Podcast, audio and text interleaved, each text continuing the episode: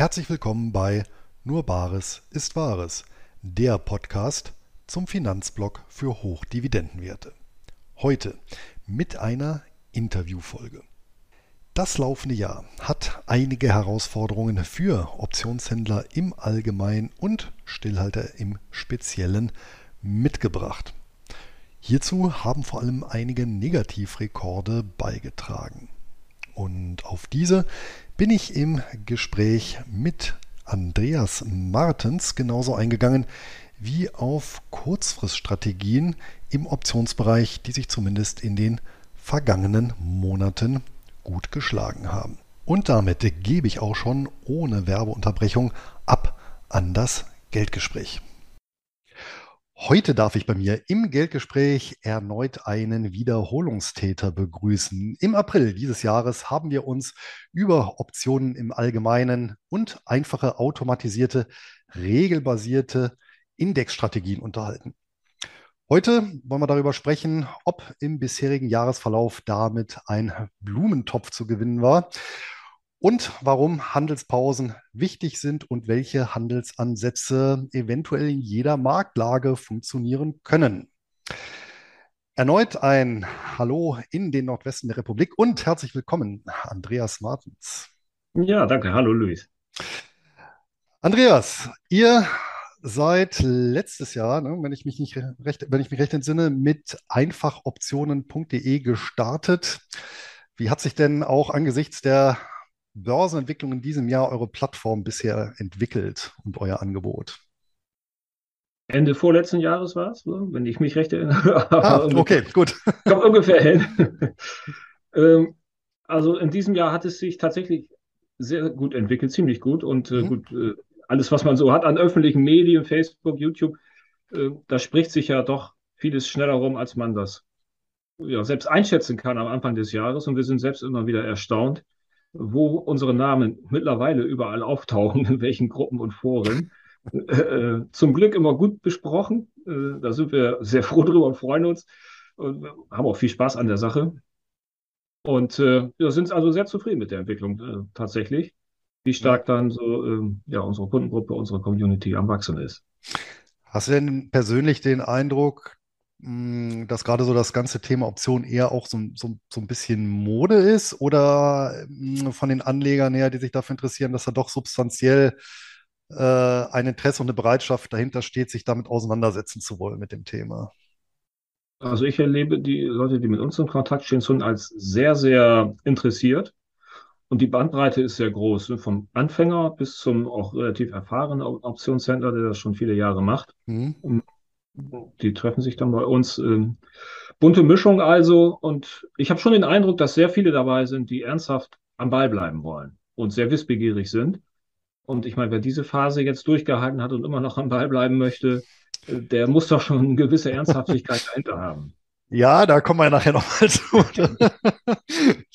ja, also das äh, ist natürlich äh, erfreulich, insbesondere ähm, angesichts der Tatsache, dass ihr euch, äh, ja, wahrscheinlich um es euch extra schwer zu machen, ihr sucht ja gerne die Herausforderung, dann eine, eine schwierige Marktphase jetzt rausgesucht habt, um damit auch äh, richtig durchzustarten. Ne? Und, ja, das ist tatsächlich teilweise tragisch. Ne? Also wir haben eine unserer äh, großen Schulungen im Dezember und Januar gemacht. Mhm. Das war ja nun, um dann auch mit einer Strategie zu starten, äh, die, naja, also nicht unbedingt äh, eine Performance abliefert, wenn der Markt so schnell stürzt, und welche Strategie, äh, gerade im Short-Put-Bereich kann das schon, äh, dann damit zu starten und erste Gehversuche dann von den Kunden zu machen, die genau in diese Marktphase laufen, Januar, Februar, März, das war, hatte schon äh, eine große Tragik. Das war nicht unbedingt der beste Startzeitpunkt, das stimmt tatsächlich an der Stelle.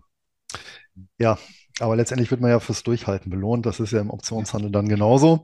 Aber wenn wir schon beim Jahr sind, hm, du hattest mal eine schöne Übersicht äh, gepostet vor, ja, schon wieder ein paar Monate her, ähm, über einige Negativrekorde, mit denen das Jahr bisher aufwarten oder zwischendurch aufwarten konnte. Und das war ja doch schon ganz, ganz erheblich. Also, dass wir uns jetzt nicht nur einfach in irgendeiner Korrektur befinden. Ich meine, gut, das hat ja wahrscheinlich jeder mitgekriegt, der in irgendeiner Art und Weise Aktien oder Optionen handelt, aber äh, dass wir auch, ja, mh, doch recht deutliche äh, schnelle Bewegungen, Gegenbewegungen hatten. Also da waren ja einige Negativrekorde, die da zusammengekommen sind ne, in, den, in den ersten Monaten. Ja. Genau, ich habe auch noch weitere oh. interessante Fakten mittlerweile zusammen. Das war äh, aus Mai, was du jetzt erzählt hast. Da sind noch ein paar Sachen dazugekommen, die ich mir rausgesucht habe, irgendwo gefunden, aufgeschnappt habe. Ähm, zeig hier mal ein paar. Wir haben bei Krisen immer im Kopf sicherlich äh, ja, Corona, die Bankenkrise 2001, 2002, das so das aus den letzten 20, 22 Jahren. Ja. Das vierte Quartal 2018 wird manchmal gar nicht erwähnt oder oft nicht erwähnt, obwohl es da auch 20 Prozent zurückging. Ein bisschen weniger als, als jetzt. Das, äh, denn wir sind jetzt hier im S&P minus 26 Prozent vom Hoch zum Tief gefallen. Also ein bisschen mehr als im vierten Quartal 2018. Aber was wir äh, sehen zum Beispiel, dass eigentlich ja nichts steigt. Gold auch nicht. Gold ist am Jahresanfang hier vom Januar bis, bis Mitte März mal um 13 Prozent gestiegen, aber vom Januar bis zum jetzigen Kurs äh, 10 Prozent gefallen. Also auch Gold nicht. Auch nicht die Festverzinsenwertpapiere natürlich nicht, weil die Zinsen eben so schnell so stark gestiegen sind. Ich habe hier mal einen alten Bekannten, den ich noch kenne von meinem alten Arbeitgeber von vor über 20 äh, Jahren, der DWS Euro Renta, hier mal nur stellvertretend für eine ganze Reihe von Rentenfonds, also Fonds, die in festverzinste Wertpapiere anlegen. Den gibt's also schon ewig. Und äh, festverzinste Wertpapiere, würde man, also Staatsanleihen hier überwiegend in diesem Fonds, würde man denken, konservative Anleger. Und wir sehen hier mal den maximalen Jordan hier äh, ein Jahr zurück, minus 20 Prozent Kursverlust. Ja. Das, fast, das fast so viel wie der DAX und der S&P. Also auch damit konnte man keinen Blumentopf gewinnen. Dann äh, die 20 schlechtesten Börsenmonate seit 1963, also seit den letzten 60 Jahren. Die 20 schlechtesten Monate 1987 der schlechteste Monat, Oktober, mit minus 21 Prozent Performance alleine nur im Oktober 87. Wir sehen mittlerweile aber auch zwei Monate äh, unter den Top 20 aus diesem Jahr. Und zwar der letzte ist gerade erst abgelaufen, der September, auf Platz 11 der schlechtesten 20 Monate der letzten 60 Jahre, nochmal auf der Zunge zergehen lassen, minus 9,3 Prozent und fast genauso schlecht der April 22, also in diesem Jahr 2022 auf Platz 18 mit minus 8,8 Prozent. Und zwei, das ist auch interessant, zwei äh, Monate aus einem Jahr also hier in diesem Jahr September und April, unter den Top 20 sehen wir auch nicht oft. Mhm. Das ist 2008 mal gewesen, 2009, 1974. Also so oft kommt das nicht vor, dass man unter diesen Top 20 der schlechtesten Monate zwei findet, die in einem Jahr stattgefunden haben. Dann äh, habe ich äh, hier noch genau das äh, Verbrauchervertrauen, was die Uni Michigan immer misst, auch schon seit 1960, ist hier jetzt in diesem Jahr auf dem niedrigsten Stand ever gewesen. Noch nie so niedrig, auch nicht in den 80er Jahren. Das ist hier auch ganz aktuell ähm, aus Ende September von Markus Koch auf der Closing Bell. Das fand ich ganz interessant. Hier sind dargestellt, wie viele Monate in diesem Jahr, Kalenderjahr, gab es, die mindestens drei Prozent verloren haben oder noch mehr. Also Monate, mhm. die minimal äh, mindestens minus drei Prozent oder schlimmer im Minus gewesen sind. Das sind von neun Monaten in diesem Jahr sechs Monate gewesen also extrem viel. Mhm. Wann gab es das schon mal, dass sechs Monate oder noch mehr mit minus drei Prozent Performance abgeschnitten haben? Das gab es zuletzt 2008, das ist schon mal länger her. Und wann gab es das davor, vor 2008? Das letzte Mal 1974. Dann nochmal 57, 37 und 31.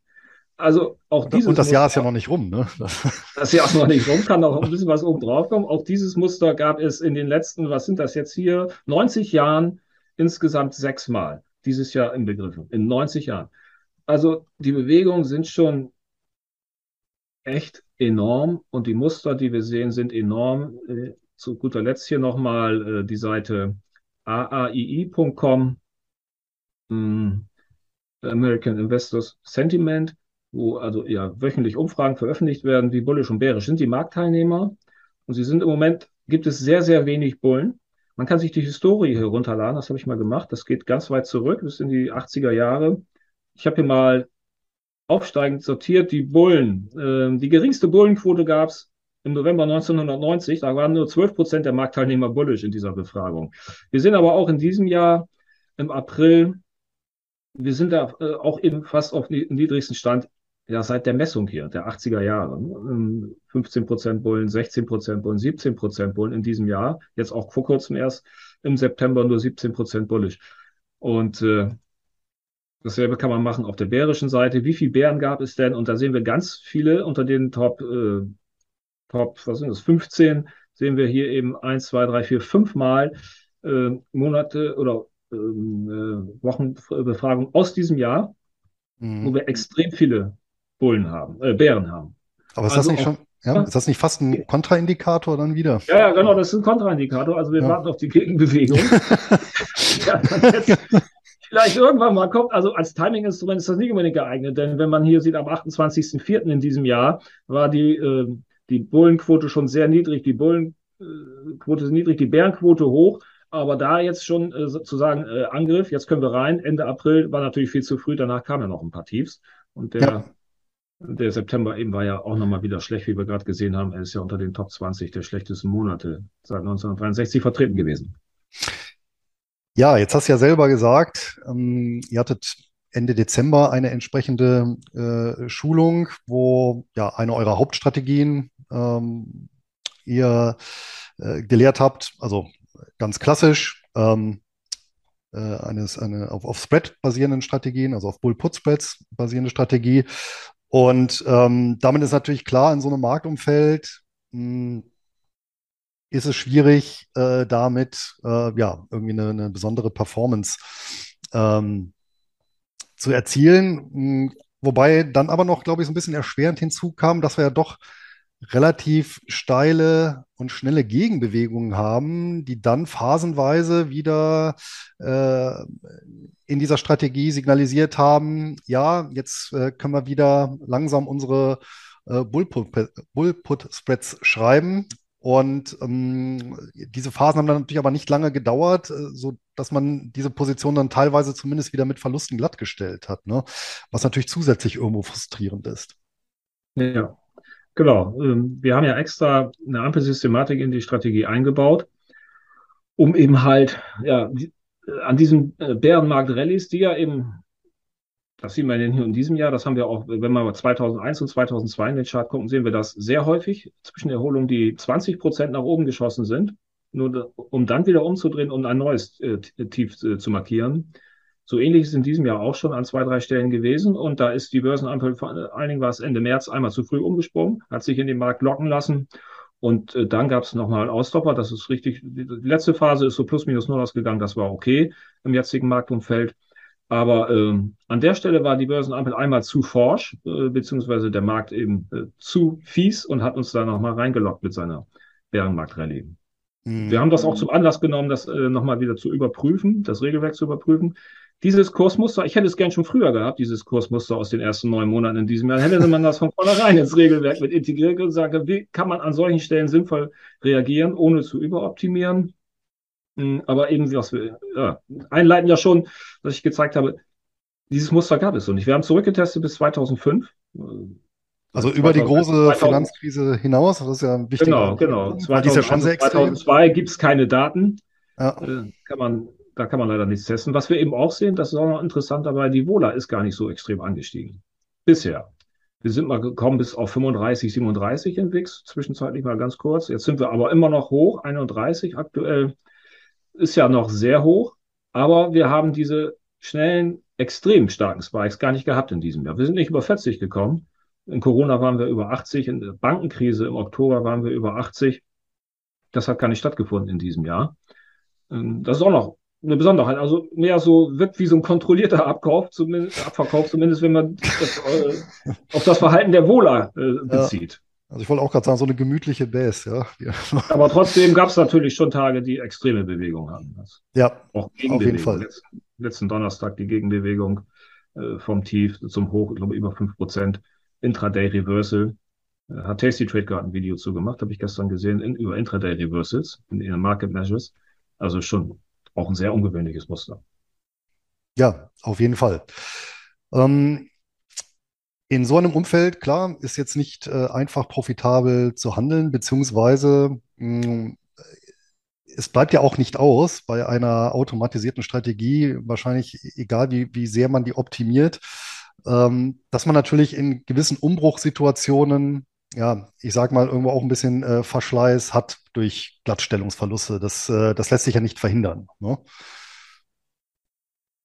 Also es kommt auch auf die Strategie an. Es ist nicht so, also was du schon gesagt hast, ist richtig, Bullput-Spreads verkaufen ist langfristig profitabel. Ja. Im ruhigen Marktumfeld natürlich entspannter zu handeln als in diesem Marktumfeld. Wir wollen es deswegen nicht stur durchhandeln und haben eine Ampelsystematik deswegen eingebaut, mhm. machen lieber Handelspause, äh, als dass wir uns da dem Stress aussetzen. Und die Gaps, die passieren können in solchen Phasen. Wir haben das in Corona gesehen im März, wie viel Gaps es da overnight gibt und wie extrem die sein können, teilweise bis zu 10 Prozent Overnight Gaps. Wenn man so einen Overnight Gap gegen sich hat und erst um 15.30 Uhr wieder handeln kann, weil man vielleicht im SPY unterwegs ist, den man eben nur zu regulären Handelszeiten handeln kann, dann ist das schwierig äh, und schmerzhaft, wenn man dann erst wieder reagieren kann. Man weiß nicht, wie weit die Position im Minus sein wird zu Handelsbeginn.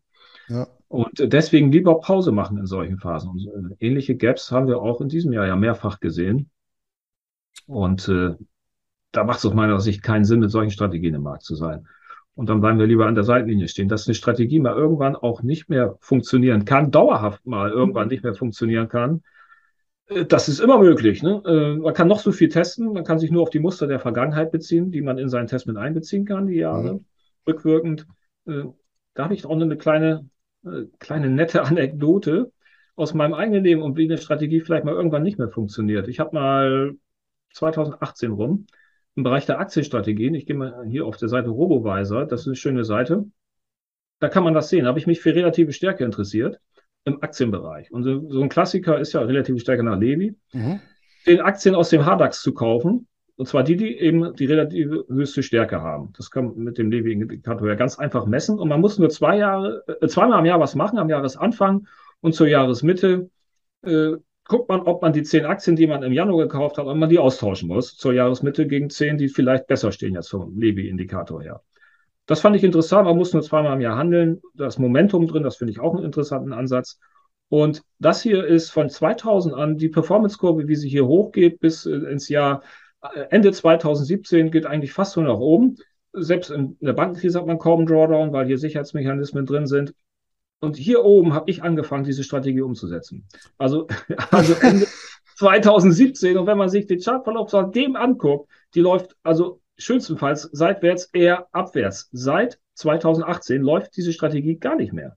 Und die hat vorher 18 Jahre lang super funktioniert. Ich fange damit an und dann erlebe ich genau den Zeitpunkt, ab dem das nicht mehr funktioniert. Ob das jetzt dauerhaft so sein wird oder nicht, das weiß man natürlich noch nicht. Ne? Vielleicht muss man hier einfach mal durch und sagen, vier Jahre habe ich ja halt äh, jetzt äh, auf die Mütze gekriegt mit dieser Strategie und muss einfach am Ball bleiben. Aber das ist natürlich schwierig, über vier Jahre nichts zu gewinnen mit einer Strategie und dann zu sagen, ich muss einfach am Ball bleiben. Das ist dann auch nicht unbedingt ein Regelwerk, wo ich sagen würde, vier Jahre saure Gurkenzeit und trotzdem durchhalten müssen solche Regelwerke versuche ich möglichst nicht zu gestalten. Mhm. Wissen kann ich es nie im Voraus. Aber äh, gut, aber nun ist es ja mir Gedanken machen, dass es möglichst nicht so sein wird. Ja, aber ich meine, an den Terminmärkten ist es natürlich so, dass letztendlich seit Jahrtausenden natürlich der Stillhalter einen systematischen Vorteil hat, weil äh, sonst würde es diese Art Geschäft ja gar nicht geben. Ne? Das sind ja letztendlich, äh, ist das ja ein Versicherungsmarkt und ich bezahle letztendlich eine Versicherungsprämie, um eben ja bestimmte Bestände eben abzusichern.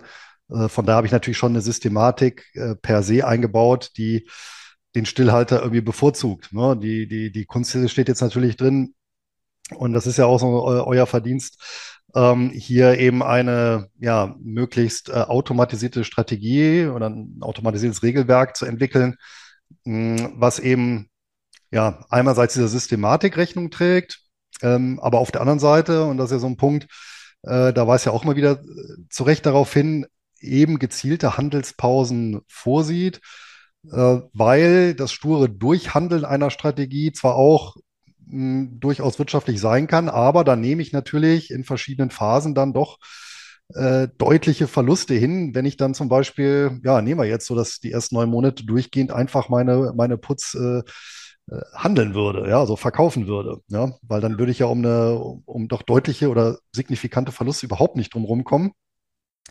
Und das macht ja eben diese Handelspausen aus, dass ich nach Möglichkeit eben genau diese Phasen aussetze.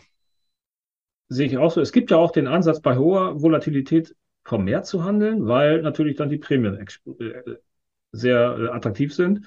Und wenn die Vola hoch ist, dann kann sie ja so hoch auch gar nicht mehr steigen, weil ich ja schon von einem Niveau, äh, erhöhten Niveau aus meine Prämien verkaufe.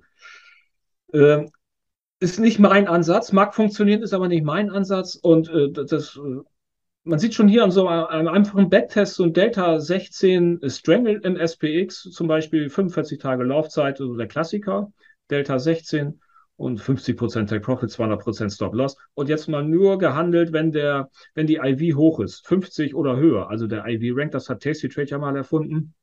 IV Rank, äh, kann man ganz viel zu googeln. Kann man sich auch in der TWS anzeigen lassen, auf Barchart sehen. Und wenn der über 50 ist, ist die Wohler im Underlying eher hoch. Das heißt, wir würden mhm. hier die Strategie nur handeln, wenn die Wohler hoch ist. Das heißt, wir, wenn wir viel Prämie kriegen. Und wenn wir das zehn Jahre zurücktesten, dann sehen wir schon, dass eine Kapitalkurve nach dieser Strategie nicht attraktiv aussieht. Höchstens mal stellenweise attraktiv. Von Dezember 2014 bis äh, März 2016 hat das super funktioniert. In diesem Jahr hat das stellenweise gut funktioniert, aber in den letzten Wochen auch nicht. Also das ist schon ein Zeichen für mich, bei hoher Volatilität, bei hohem IB-Rank, mache ich lieber Pause. Das ist mir einfach zu stressig. Das können wir sagen, da müssen wir das Underlying wechseln, dann machen wir das mal im Russell. Sieht auch nicht viel besser aus. Mhm. Sieht in diesem Jahr super aus. Von Dezember bis jetzt läuft das stramm nach oben. Aber jetzt brauche ich ja irgendwie eine Systematik, die mir sagt, dann fang auch erst im September, äh, Dezember damit an, 2021 und nicht schon die neun Jahre vorher. Da hat es nämlich gar nicht funktioniert, unterm Strich. Also wer da jetzt noch einen guten An- und Ausschalter findet, der sagt, nur ab hier, ab Dezember und davor neun Jahre nicht, dann kann man das machen. Aber dann hat man auch neun Jahre keinen Trade gemacht in dieser Strategie. Also das ist auch nicht, nicht mein Weg. Wenn mhm. er jetzt bessere Ideen noch mit ergänzend hinzufügen kann und sagt, das mache ich aber so und so, klappt hervorragend, okay. Ich spare mir das lieber und warte auf ruhiges Marktumfeld. Ähm, es kommt auch auf die Ampelsystematik an, na klar, nach welchen Indikatoren lässt man da rot und grün ja. Äh, hin und her springen und welche Laufzeit und welche Deltas handelt man. Wir handeln ja auch noch einen 7-DTE-Trade mit einer anderen Ampelsystematik als im 30-DTE-Trade, den wir jetzt eben gerade besprochen haben, ist da die Einkommensstrategie, so nennen wir sie. Also der 7-DTE-Trade hat in diesem Jahr sehr gut funktioniert, hat äh, jetzt aktuell 20% Performance gebracht bei 7% Drawdown und nur 16 Trades gemacht, weil eben auch eine Ampelsystematik drin ist. Das sind ja gerade mal 1,6 Trades pro Monat. Das hat funktioniert. 0DT hat auch sehr gut funktioniert, über 20% Performance. Also man sieht schon, obwohl man da an jeder Strategie machen wir dasselbe. Wir verkaufen Puts oder Put-Spreads. Ja. Aber weil wir verschiedene Ampelsystematik, verschiedene Deltas, verschiedene Laufzeiten haben, äh, korreliert das dann doch nicht an jeder Stelle miteinander. Man kann mit der mhm. einen Strategie dann doch Geld machen, wohingegen die andere Strategie, weil andere Ampel, andere Laufzeit, anderes Delta, äh, kein Geld verdient hat. Und wenn man dann das Portfolio entsprechend mischt, dann kommt man auch durch solche Phasen noch einigermaßen gut durch. Ich bin jetzt nicht unbedingt darauf aus, wenn der Markt hier diese Muster, die ungewöhnlich sind, wie wir festgestellt haben, äh, vollzieht in zehn Monaten, dass ich sage, dann habe ich den Anspruch, auf jeden Fall 20 Prozent plus X in den ersten zehn Monaten verdient zu haben. Den Anspruch habe ich nicht. Das hätte ich schaffen können, dann hätte ich mich aber auf zwei Strategien konzentrieren müssen. Das wusste ich aber nicht im Januar, welche zwei das sind. Jetzt weiß ich es, aber jetzt zu spät. Ja, gut. Das also ist ja ich streue ich über die Strategien und bin froh, wenn ich äh, nicht allzu viel verliere, eine Null habe oder ein kleines Plus. Ja, nach gut. zehn solchen wilden Monaten. Ja, ich meine, das ist ja ein Rückschaufehler, dann zu sagen, naja, hätte ich mal. Dann kann man ja genauso gut sagen, dann kann man auch Lotto spielen mit, mit, mit den Zahlen, die man dann. Ja, dann fange ich jetzt an, mich auf diese beiden Strategien zu konzentrieren, dann wissen wir genau, was passiert. In den genau. nächsten zehn Monaten sind die anderen beiden besser. Ja, genau. Ähm, vielleicht in dem Zusammenhang ähm, finde ich ja auch gut, äh, nicht zu sagen, naja, äh, ich nehme jetzt meinetwegen die Strategie, die mir jetzt in der Vergangenheit, äh, weiß ich nicht, beste Rendite-Risiko-Verhältnis gebracht hat, sondern gezielt zu sagen, naja, ich entwickle mal eine Handvoll Strategien, die in der Vergangenheit gut funktioniert haben, die aber trotzdem nicht äh, eins zu eins korreliert sind, eben angesichts des Nichtwissens, das ich habe und dann eben ähm, ja äh, letztendlich auch verschiedene auf verschiedene Pferde zu setzen und ähm, ja dann auch mal eins dabei zu haben, was vielleicht ein bisschen lahmt in einem gewissen Zeitabschnitt, aber andere, die dann wieder funktionieren. Ähm, was meinst du denn, wie viel, wie viel Strategien parallel sind denn da so zweckmäßig, um so für, für, für, für einen Anleger, ja, so dass nicht zu viel ist, aber jetzt auch nicht zu wenig, dass man eine, sag mal, eine Strategiestreuung hat, jetzt aber auch nicht überladen ist ähm, und dann irgendwie die Übersicht verliert. Ja, ja, das ist Das ist eine sehr individuelle Geschichte, würde ich zum einen sagen. Der andere, der eine hält es überhaupt nicht aus, äh, nichts machen zu dürfen. Mhm. Das erleben wir auch häufig. Ihr macht ja gar nichts in diesem Jahr in der und der Strategie. Dann passiert ja kaum was. Ja, genau. Das ist aber auch genauso vorgesehen. Und äh, wenn aber dann alle Strategien laufen, sind jede Strategie für sich ist immer noch sehr wartungsarm und mit wenig Zeitaufwand umsetzbar. Aber wenn man dann äh, vier, fünf Strategien mischt, ist natürlich der Zeitaufwand einen Ticken höher, klar. Aber immer noch überschaubar je Strategie. Vier bis fünf Strategien, das mhm. ist für mich so meine Benchmark, also 0 DTE, 7 DTE, 30 und 45. Das sind ja dann schon vier Strategien und dann noch ein bisschen Volatilität, Handel dazu. Und dann auch noch äh, ein Thema äh, auf unserer Homepage auch zu finden. Gar nichts mit Optionen, sondern Handeln nach Saisonalitäten mit Aktien und ETFs. Das übrigens äh, in diesem Jahr bei uns mit 4,5 äh, Prozent im Plus ist, year to mhm. date. Mhm. Ein Drawdown von 10 Prozent gerade mal. Also man hätte, kann an der Börse mit Aktien oder ETFs, Index-ETFs, tatsächlich in diesem Jahr Geld verdienen. Mit saisonalen Mustern. Das haben wir mit dem Wikifolio hingekriegt. Das ist also live gehandelt, kann man ja sehen auf wikifolio.com, Kombi-Strategie, Saisonalität, 4,5 Prozent im Plus, Stand heute. Das finde ich ein super Ergebnis in diesem Marktumfeld, dafür, dass es eine Aktien-ETF-Strategie ist, die zu 95 Prozent nur auf Long setzt. Im September sind wir mal Short gewesen mit einem kleinen Teil des Portfolios, war ein schöner Trade, schöner Zusatzertrag, hat funktioniert. Der schwache September hat wieder mal funktioniert. Also das auch noch mit als Beimischung, dass man auch noch was hat, was nichts mit Optionen zu tun hat, aber trotzdem regelbasiert ist. Muss man nur acht äh, Trades pro Jahr machen, ein, acht Einstiegszeitpunkte, also auch überschaubar. Und das dann in Mischung äh, sind es, äh, wenn man das noch mit dazu zählt, sind es vielleicht sechs Strategien bei mir. Und dann ist aber auch, dann ist auch gut, mehr will ich nicht. ich bin, also ich bin zum Glück davon ab, auf jeder Hochzeit tanzen zu müssen und alles, was ich neu irgendwo aufschnappe, sofort in, äh, umsetzen zu wollen, integrieren zu wollen. Das war mal so, aber da bin ich ruhiger geworden an der Ecke.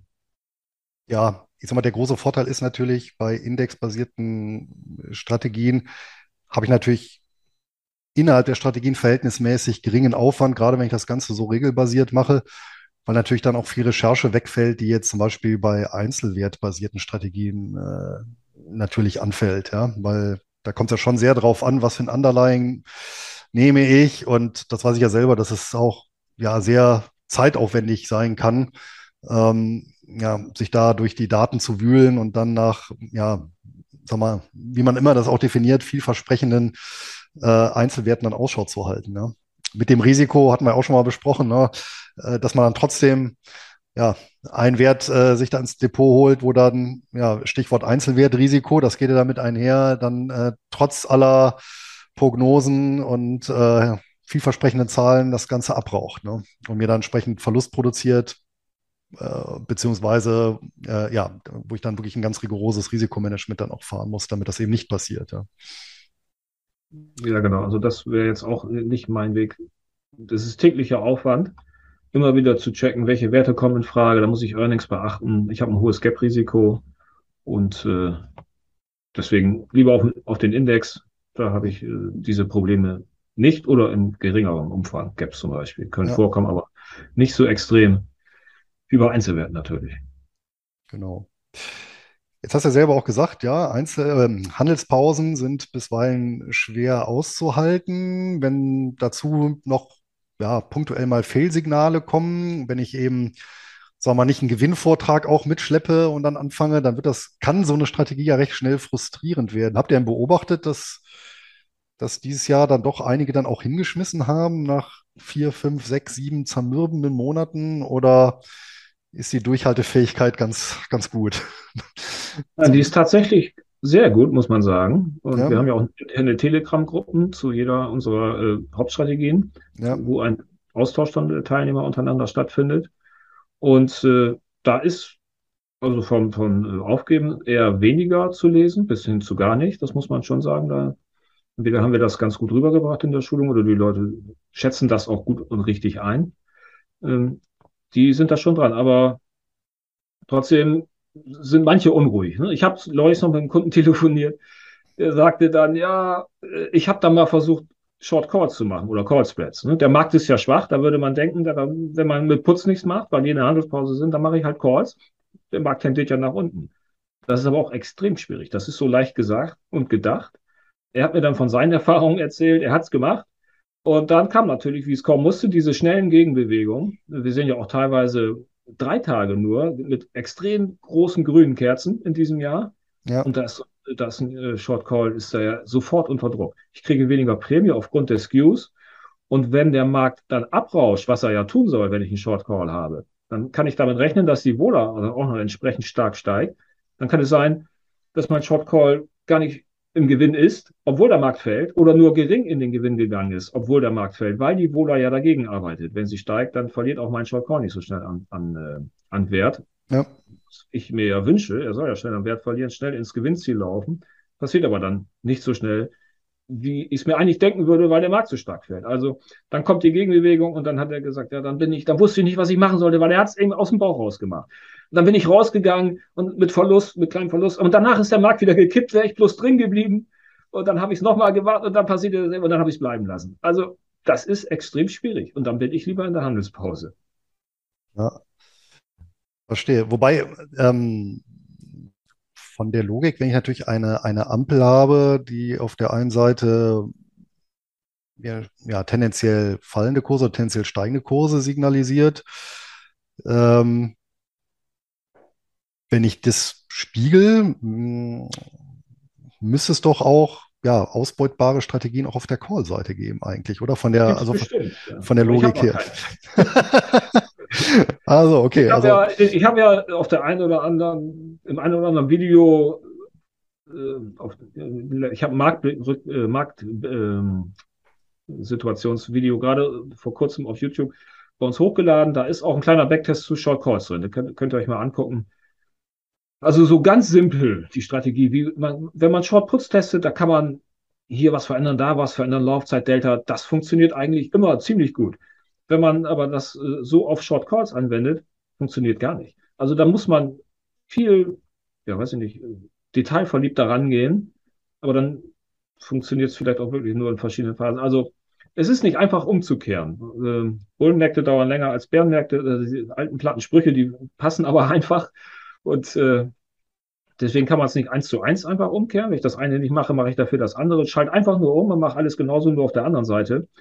Das brauche ich nur das Backtest-Programm laufen zu lassen. Funktionierte nicht. Und da kann ich ja nicht davon ausgehen, dass es auf einmal morgen funktioniert, wenn es die letzten 15 Jahre nicht funktioniert hat. Ähm, dann, das ist ja nicht das, äh, der Sinn des Backtests. Also ja. vielleicht weiß jemand von euch, eine ganz tolle Short-Call-Idee, äh, wann man die einschaltet, wann man sie ausschaltet, damit sie gut funktioniert. Wäre ich gerne mal für Anregungen offen. Ich habe schon einiges ausprobiert bei hoher Wohler, bei niedriger Wohler, verschiedene Laufzeiten, Deltas und Take Profits und Stop Losses. So richtig überzeugt bin ich von der Sache nicht. Hm. Auch nicht ähm, bestimmte Marktphasen, wo man auch sagen wir, den Call äh, pausiert, also sprich analog zum, äh, zum Put, wo er dann auch sagt, okay, äh, da gibt es auch bestimmte Indikatoren und in, in, oder bestimmte Phasen, in denen wird nicht gehandelt und analog dazu ähm, könnte man ja auch Phasen definieren, wo man dann eben den Call nicht handelt. Ne? Also es geht natürlich ja. nicht darum, also ich glaube, da sind wir uns ja einig, den einfach durchzuschreiben, ist eine ganz, ganz schlechte ja. Idee. genau. ja, weil das produziert sicherlich äh, auf lange Sicht bei, bei im Schnitt steigenden Märkten dann Verluste. Ja, aber also, äh, ja. Ich habe, wie gesagt, ich habe auch eben Filter eingebaut. Ich habe einen hohen Wix-Filter zum Beispiel genommen, hohe IVR. Mhm. Ich habe äh, gleitende Durchschnitte genommen, ein EMA oder SMA 20, 50 oder 200 und gesagt, nur einen Short Call aufmachen, wenn der Markt unter dem EMA 50 ist, unter dem EMA 200 oder irgendwas. Das hat alles nicht schön ausgesehen am Ende des Tages. Und das kann ja auch jeder auch mal selber testen, der es wissen will. Solche Programme, die ich benutze, eDelta Pro oder jetzt auch seit neuestem Option Omega, die haben ja Daten auf Minutenbasis. Die sind nicht teuer, die kann man sich mal für einen Monat kaufen und dann kann man ja so einen Shortcall selber mal ganz einfach, die sind einfach zu bedienen, diese Programme, selbst mal ja. durchlaufen. Genau. Also hier wäre der Tipp, sich tatsächlich äh, vorher mal strategische Gedanken zu machen, das alles mal notieren und dann für einen Monat kann man ja so ein Abo holen. Ich glaube, für irgendwo zwischen 50 und 100 Dollar kostet das. Ne? Genau, das genau. ist das wirklich überschaubar, wenn es wirklich interessiert. Und ich kann dazu nur raten. Ähm, man hält die Strategie, die man handeln will, besser durch, wenn man selbst sich so intensiv damit befasst hat, dass man eben auch eine Untersuchung, Backtests gemacht hat und sich einzelne Trades anguckt, den Chart dann wieder vergleicht. Warum ist der hier ausgestoppt worden und dann nicht? und äh, wie war das Chartbild beim Einstieg in den Ausstopper? Hätte man da was äh, besser machen können? Um nicht einfach nur zu glauben, was andere oder auch ich erzählen. Hm. Das stimmt nämlich nicht immer das, was man so hört. Und als ja, allgemein gültige Meinung, so zum Beispiel Handel bei hoher IVR. Wir haben gerade gesehen, im Stengel hat es offensichtlich nicht funktioniert oder ich habe irgendwie falsche Vorgaben jetzt bei dem Trade gemacht. Es hat nur phasenweise funktioniert. Aber auch, wenn ich auf regelbasiert handeln will, dann sehe ich das ja auf lange Sicht. Auf viele Jahre will ich das dann ja auch machen, damit die Rechnung am Ende des Tages auch unterm Strich aufgeht. Ja. Ähm, wenn es aber nur phasenweise funktioniert, dann bringt es mir ja auch nichts. Nee, wenn ich diese Phasen vorab nicht äh, berechnen kann, dann ist es schwierig. okay. Ja, du hast jetzt vorhin gesagt, jetzt habt ihr ja angesichts des ähm, ersten halben Jahres 2022 ja selber nochmal ein bisschen modifiziert, eure Hauptstrategie. Ähm, wie kam es denn dazu? Und die zweite Frage, die sich natürlich dahinter anschließt, besteht da nicht dann doch die Gefahr, dass man im Prinzip von Krise zu Krise das Ganze etwas dann überoptimiert? Ich will hoffen, dass ich bis zum Ende meiner Börsenkarriere nicht mehr so viele Krisen dieser Art erlebe. Aber äh, auf der anderen Seite finde ich, es wäre ja fahrlässig, dieses Muster der ersten zehn Monate nicht mit einzubeziehen in das Regelwerk. Ich hätte sie auch mit einbezogen, wenn ich die Strategie heute erst entwickeln würde. Und ähm, es darf aber nicht zur Überoptimierung führen. Und wir haben uns eben angeguckt, wo sind die Austauper in diesem Jahr gewesen. Es ist wesentlich, es eine Phase gewesen im April, Ende März, April. Ähm, und da kann man schon einfache Zusatzfilter, die das Ganze noch ein bisschen defensiver aufstellen, kann man integrieren, wie zum Beispiel einfach nur einen kleinen Durchschnitt 200. Das ist ja nichts Außergewöhnliches, das ist nichts optimiert, dass man sagt, das funktioniert aber nur mit dem gleitenden Durchschnitt 188, aber mit 189 und 187 schon nicht mehr, sondern mit einem der, ich würde mal sagen, der bekanntesten gleitenden Durchschnitte kann man da schon eine Verbesserung erzielen, wenn man sagt, wenn man den noch mit beachtet, dann äh, ja, ist man entsprechend vorsichtiger. Also man muss gar nicht aussetzen. Es würde schon reichen, nur am Money Management was zu verändern. Äh, da entsprechend defensiver aufzutreten an solchen Stellen. Und mhm. dann hätte man schon was erreicht. Mhm. Und das haben wir mit einbezogen. Unsere äh, Kunden kriegen immer Update-Videos, wenn uns was Neues einfällt und auffällt. Äh, werden die Kunden auf den Laufenden gehalten. Das jetzt, wann haben wir das verschickt? Im August, glaube ich. Und das handhaben wir immer so. Aber ist denn dieser, dieser ähm, Zusatzgewinn, den du dadurch hast durch so eine Maßnahme, wiegt der denn, ja, ich sag mal, die Opportunitätskosten auf, die man in den vergangenen Jahren vielleicht dafür gezahlt hätte, wenn man etwas defensiver vorgegangen wäre? Weil das ist ja immer so die Frage, ne? inwieweit gleicht sich das Ganze aus oder kompensiert ähm, dann eine zusätzliche Variable, die man irgendwo einzieht? Ähm, ja, äh, potenzielle Gewinne, ähm, äh, ja, wie weit werden die dann äh, äh zunichte gemacht in der Vergangenheit, wenn man das dann die ganze Zeit gemacht hätte. Ne? Ja, wenn wir die letzten 15 Jahre nehmen und einfach nur den SMA 200, so oft war der Markt nicht unter dem SMA 200. Ja. Und meistens, wenn er drunter war, war die Ampel sowieso auf Rot. Okay. Ähm, das geht also. Und die Frage ist, will ich auf 2% Durchschnittsrendite pro Jahr verzichten? Dann gehe ich von, keine Ahnung, 20% im Schnitt auf 18% im Schnitt pro Jahr. Dafür aber auch den Drawdown reduzieren von, weiß ich nicht, 18% auf 14% bin ich, ne, ist ja. das für mich Verhältnis, was für mich okay ist. Was wir schon sehen, wenn wir über regelbasierte Strategien und Backtest sprechen, das will ich mich nicht ausnehmen. Man guckt sich eine Kapitalkurve an und die geht dann relativ gut nach oben, dann geht es immer nach unten und sagt man, ja, das hat im Schnitt 20 Prozent gebracht in den letzten Jahren mit einem Drawdown von 15 Prozent. Dann sagen viele, ja, das ist okay. 20 Prozent im Schnitt pro Jahr ist okay. Dann kann ich auch mal einen Drawdown von 15 Prozent aushalten. Dann kommt aber, das, das denke ich, wenn ich die Kapitalkurve sehe. Klar. Und dann kommt der Drawdown und dann erlebe ich ihn in meinem eigenen Depot und dann merke ich auf einmal, ja, so ein Drawdown von 15 Prozent ist doch nicht so einfach auszuhalten, wie es eben noch aussah, als ich mir die nackte Kapitalkurve angeguckt habe. Also da vielleicht an der Stelle doch eher auf den Drawdown gucken, als auf zwei Prozent mehr Rendite oder weniger. Ja. Gut. Ähm, schließen wir mal das Thema Bull-Put-Spreads als, ich sage jetzt mal so, Brot und Butter oder Standardstrategie mal an der Stelle ab. Jetzt habt ihr ja äh, relativ neu entwickelt, eben um, ja, weiß ich nicht, vielleicht auch denen ein bisschen entgegenzukommen, die sagen, hm, jetzt sitze ich hier auf glühenden Kohlen, kann nichts machen, weil Handelspause ist. Eine DTE 7 und DTE 0 Strategie.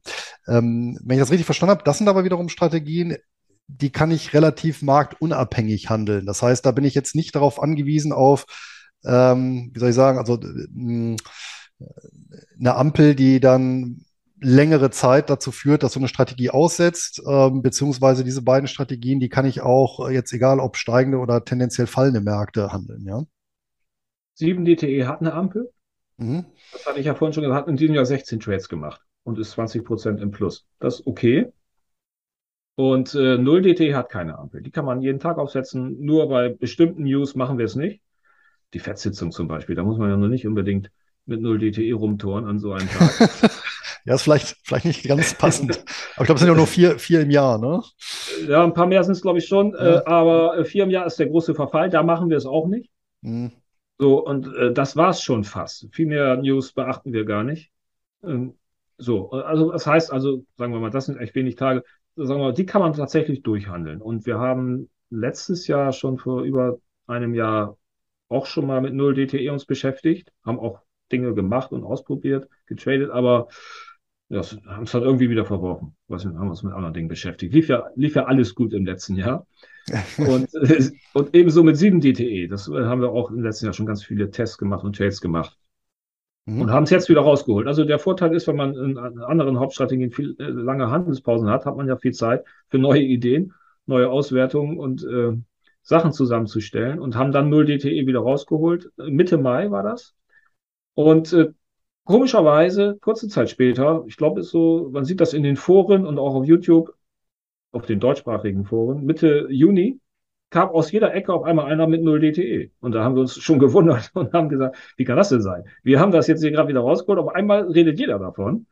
Und da waren wir also genau in, ja, auf der Schiene von dem, was alle jetzt äh, besprechen und posten und sonst irgendwas und haben es dann auch konsequent durchgehandelt. Ich habe das ja gezeigt auf unserer Homepage, Jan Christian auch, auf dem YouTube-Kanal, einige Trades, die wir gemacht haben. Mein Ergebnis aus einem Live-Unterdepot, wo ich nur diese Strategie gehandelt habe, um auch wirklich nachzuweisen, weil ich finde, gerade bei 0 DTE braucht man allerhöchste Glaubwürdigkeit und äh, Authentizität und das kann man nur mit Live-Trades nachweisen. Backtests sind da schon schwierig, selbst auf Minutenbasis mit Option Omega. Minutenbasis ist eigentlich für einen Backtest bei 0 DTE immer noch nicht gut genug. Das äh, werden wir auch im November, wenn wir die Schulung dazu machen, zeigen. Solche, solche ja, Schwinge, die im, und Spikes, die am Tag passieren können, innerhalb einer Minute. Aber die Kerze stieß schon wieder ganz woanders. Der Spike war viel weiter oben. Ja. Dann nutzt mir Minutendaten auch nichts. Ich bin ausgestoppt worden im realen Leben, aber auf Minutendatenbasis nicht langfristigen Backtest mag das ein bisschen verwischen, damit Minutendaten geht aber immer noch. Aber äh, viel besser ist es eben halt live zeigen zu können. Das ist hier wirklich so passiert und da kriegt auch jeder meine Kontoauszüge zu, äh, von den Teilnehmern dann äh, zur Verfügung, kann jeden einzelnen Trade nachvollziehen. Und das mhm. war uns wichtig, dass wir da zumindest mal über ein halbes Jahr diese Historie aufbauen können an Live-Trades. Und es sind dann zusammengekommen bis zur Schulung über 1600 Trades, die Jan Christian und ich zusammen gemacht haben. Ja, das ist ja schon mal. Schon äh, sechs Monate kann man sagen, ist das lang, ist das wenig lang. Also wir haben aber ja jeden Tag getradet, so gut wie jeden Tag, und über 1600 Trades gemacht, immerhin. Und äh, nur zum Verständnis, sowohl 7 Tage DTE als auch 0 Tage DTE, die basieren beide auch auf dem S&P 500 oder? Genau, ja. Also ja. das ist eigentlich unser Hauptunterlying. Wir handeln, ja, wir handeln den SPY oder SPX. Wir handeln gar keine mhm. andere ja, ja. Underlying. Und äh, die grundsätzliche Idee dahinter ist, äh, basiert auch auf Puts, auf Calls, eine Mischung oder? Ja, 0DTE gibt es äh, auch zig Varianten. Ja. Äh, Strangle, Iron Fly, Butterfly. Wir machen das, was wir sonst auch machen. Wir machen Spreads, mhm. aber diesmal auf der Ober- und Unterseite. Also Call Spreads und Put Spreads. Und äh, wie wir finden, haben wir dann relativ ausgeklügeltes Risiko-Money-Management integriert, sodass wir, wenn wir einen Gewinntag haben, eben halt äh, entsprechenden Gewinn machen, bezogen auf unsere Kontogröße. Und wenn wir einen Verlusttag haben, oder anders gesprochen, mit einem Gewinntag können wir mehr als zwei Verlusttage ausgleichen. So können wir sagen. Mhm. Und äh, das gibt, gibt nachher einen schönen Verlauf in der Kapitalgruppe. Es gibt auch Schwächephasen mal. Es gibt auch mal Wochen. Ich hatte zum Beispiel eine längste Verlustserie, war jetzt auch, wann war das? Ende äh, August fing das an, sieben Trades in Folge verloren. Und danach zwei Gewinner. Und da war das schon alles wieder so gut wie ausgeglichen.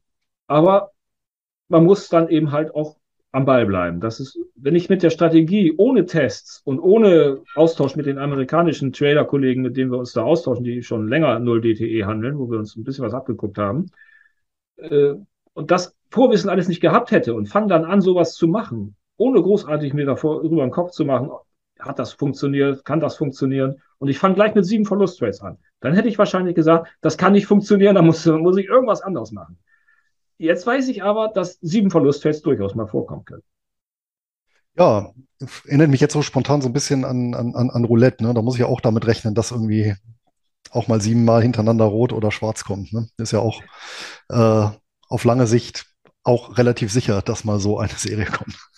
Ja. Wir haben zwei Varianten. Wir, haben, wir, wir, sagen einmal statisch und einmal dynamische Variante, so haben wir es genannt. Die statische ja. Variante kommt mit einem Trade pro Tag aus. Das ist das, was ich in dem 10.000er Konto gemacht habe. Das aktuell bei 25 Prozent im Plus bin nach äh, viereinhalb Monaten mit einem Trade pro Tag. Das ist ein Zeitaufwand, sagen wir, von maximal zehn Minuten. Ich habe gestern mal gestoppt. Ich habe es in drei Minuten geschafft. Also wenn die, wenn die TWS offen ist und vom Zeitpunkt, wo ich mich auf den Stuhl setze und äh, handel, äh, mit Stops eingeben und so weiter, äh, drei Minuten. Kann man, manchmal sogar zwei. Also zehn Minuten ist schon großzügig bemessen. Dann kann man auch mit der Handy-App machen. Ich habe es auch im Wanderurlaub in den Alpen gemacht, habe ein, einmal am Tag mein Trade aufgesetzt. Einmal ah, ja. ging es nicht, da gab es keinen Empfang in den französischen Alpen. naja, gut. Ansonsten konnte ich es jeden Tag machen, ist überhaupt kein, kein großartiger Aufwand gewesen. Naja, wunderbar. Und ähm, ja, da sind wir ja beim Thema, genau, Zeitaufwand, äh, hat sie gerade gesagt. Und wie viel Geld sollte ich dann mindestens mitbringen, um ja so eine Null-Tage-DTE-Strategie zu handeln?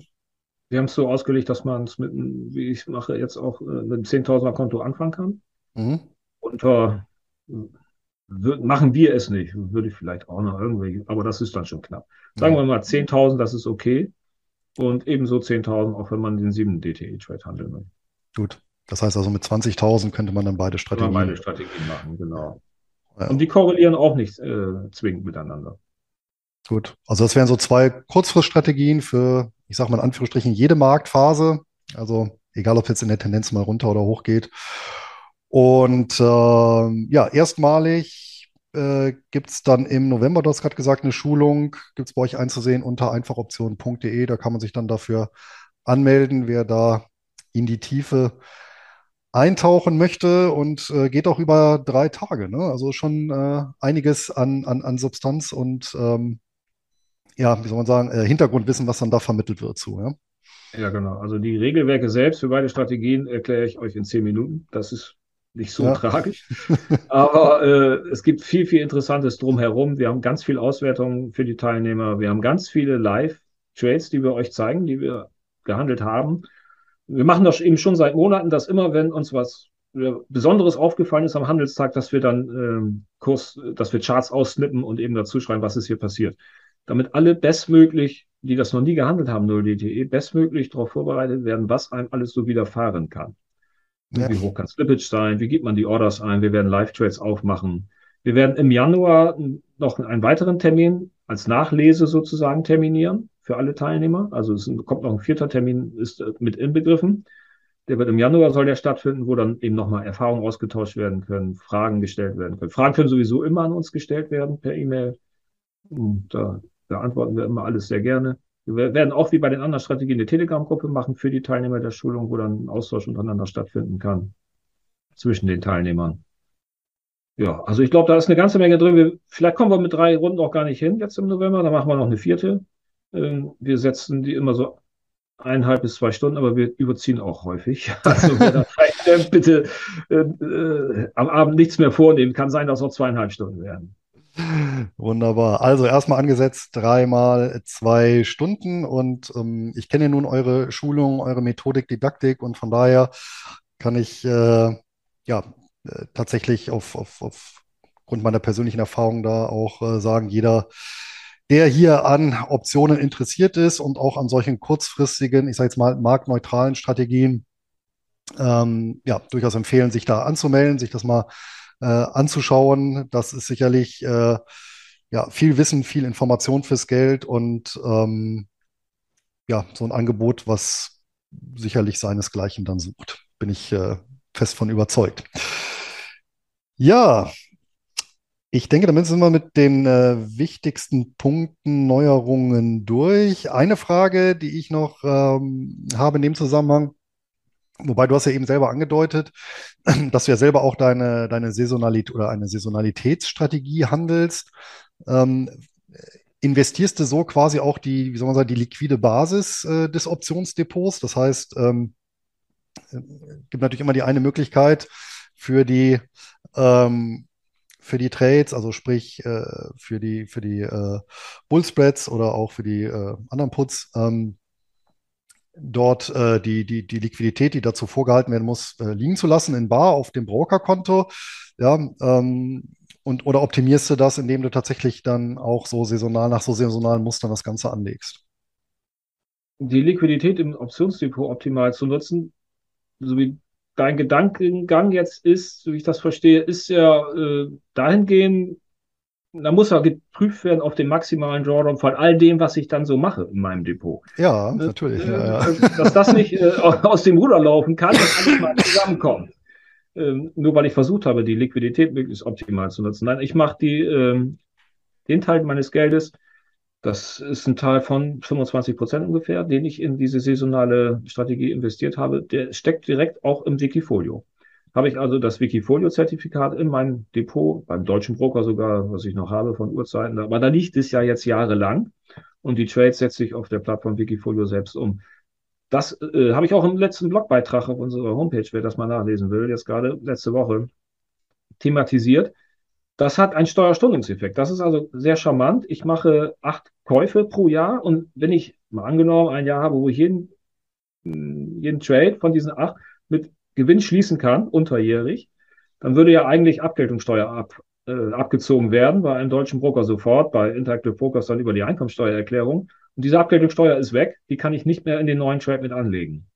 Wenn ich das aber über Wikifolio mache, dann habe ich keinen Abgeltungssteuerabzug weil ich habe in meinem Depot selbst nur das Zertifikat liegen, das sich auf mein Wikifolio bezieht. In meinem eigentlichen Depot findet gar kein Trade statt. Da liegt als Buy-and-Hold-Investment das Wikifolio-Zertifikat. Und die Trades finden über die Plattform Wikifolio statt und da wird keine Abgeltungssteuer abgezogen. Ich kann also im nächsten Trade die komplette Abgeltungssteuer wieder mit investieren. Und auf Sicht von vielen Jahren hat das einen enormen Steuerstundungseffekt und Zinseszinseffekt daraus, äh, darauf basierend. Ein bisschen höhere Gebühren über Wikifolio, weil Lang und Schwarz, die das Zertifikat imitieren, auch ein bisschen Gebühren haben wollen. 0,95 pro Jahr Prozent. Aber das Aber kompensiert ich, ja die Steuer über.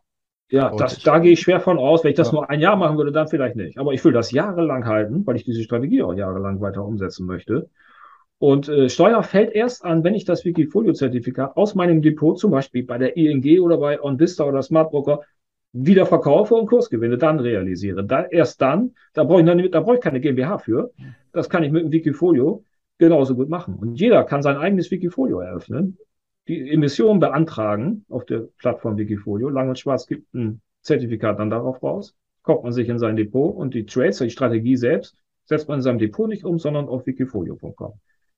Und äh, hat so eben auch seinen steuerfreien Mantel um seine Strategie äh, gespannt wie gesagt, Abgeltungssteuer erst, wenn ich das Zertifikat aus meinem DIBA-Depot äh, verkaufe. Eine GmbH hat auch äh, niedrige Aktiensteuergewinne, nur von 1,5 Prozent. Aber irgendwann will ich auch mal Geld rausnehmen. Und wenn ich dann realisiere sozusagen, dann habe ich genau dasselbe Steuerproblem, wie wenn ich in meinem normalen Depot das Wikifolio-Zertifikat mit Kursgewinn verkaufe. Wird denn das, das ist jedenfalls meine Ansicht, ich bin kein Steuerberater. Ja. habe ich mich gerade getäuscht, aber so, ja, so gut, richtig ja. das aus. Ich glaube, sollte stimmen etwa. Wobei ich bin auch kein Steuerberater. Ne? Also von daher muss sich da jeder selber nochmal informieren. Alle Steuerberater, die hier gerade zuschauen. Ja. Aber ähm, äh, rechnet denn der oder ist denn dieses Zertifikat, wie, wie wirkt es denn auf die Margin aus? Also äh, ja, das kann man bei IB nicht kaufen. Wikifolio-Zertifikate ah, okay. gehen sowieso auch nicht bei jedem deutschen Broker. Hm, okay. Äh, die sind über die, Börse, über die Stuttgarter Börse handelbar und äh, nicht jeder Broker äh, lässt das zu. Aber so die gängigen, wie eben gesagt, OnVista, Smart Broker, Gut. DIBA, Genau. die günstigen Broker, die man sonst auch so im deutschsprachigen, im deutschen Bereich wählen würde, vielleicht da geht das. Das heißt also auch in dem, in dem Optionsdepot selber, da liegt die Liquidität erstmal so. Da, sind, da handle ich nur Optionsstrategien. Okay, gut. Ja. Gut. Ja, wer sich nochmal dafür interessiert, nur auf Wikifolio kann man, welchen Namen hat das, äh, hat dieses Zertifikat? Kombi-Strategie, Saisonalität haben wir das. Kombi-Strategie, Saisonalität und wer sich dafür interessiert, wie die umzusetzen ist, da bietet ihr, wenn ich mich nicht täusche, auch eine Schulung an, richtig? Aber selbstverständlich. Perfekt. ja, auf der Homepage zu finden. Genau. Hat übrigens den DAX und den Nasdaq äh, um äh, 20, 25 Prozent outperformed aktuell. Ne, DAX minus 20 Prozent, Wikifolio plus 4,5. Also da bin ich tatsächlich sehr zufrieden. Saisonale Muster in diesen Krisenmonaten, so wie wir sie umsetzen, äh, haben funktioniert. Na, wunderbar. Dann wünsche ich euch, dass das auch natürlich weiterhin so bleibt. Ähm, wünsche euch natürlich viel, viel Erfolg mit der DTE 7 und DTE 0 Strategie beziehungsweise den Schulungen. Und ja, wer sonst noch weitere Informationen zu euch sucht, findet das Ganze unter einfachoptionen.de, natürlich auch in den Notizen hier zur Folge und im dazugehörigen Blogbeitrag. Andreas, es war mir wieder großes Vergnügen, wieder ein bisschen was gelernt. Ähm, interessante historische äh, Rückblicke, war mir so auch noch gar nicht äh, bewusst. Und dann sage ich einfach mal bis zum nächsten Mal. Ne? Ja, gerne doch. Luis, vielen Dank für die Einladung. Bis zum nächsten Mal. Sehr gerne. Tschüss. Okay. Ciao.